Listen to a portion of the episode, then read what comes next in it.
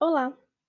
No podcast de hoje, nós vamos falar sobre a formação, estrutura e constituição dos ovos.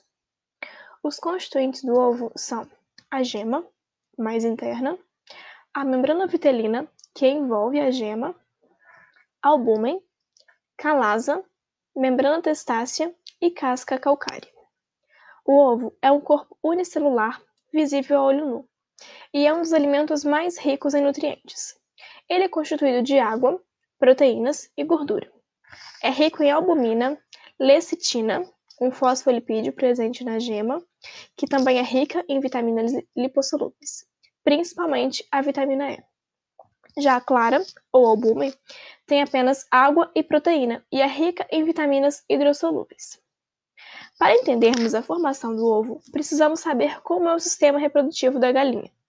Ele é composto por ovário, oviduto, útero e vagina. No ovário, nós temos o óvulo, que é a gema do ovo, e é aí que começa a formação do ovo. Essa gema é liberada no oviduto, que por sua vez é dividido em infundíbulo, istmo e magno. Então, mais especificamente, essa gema vai para o infundíbulo primeiro.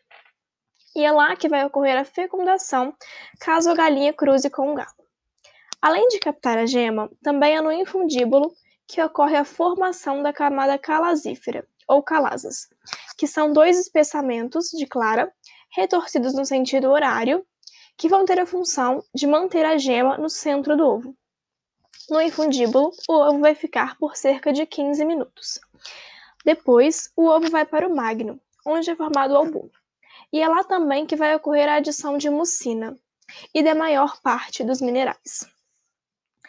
Nesta, nesse segmento, o ovo permanece por cerca de 3 horas.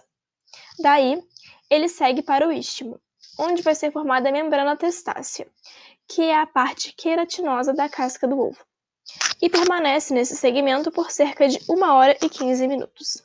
Finalmente, no útero vai ocorrer a finalização da formação da casca do ovo, e lá vai ocorrer a adição de água, adição de vitaminas e formação de uma matriz orgânica, com deposição de minerais, principalmente o cálcio e o magnésio nessa matriz. E também vai ocorrer a secreção de porfirina, que é o que vai dar cor à casca do ovo. No útero, o ovo permanece por cerca de 20 horas.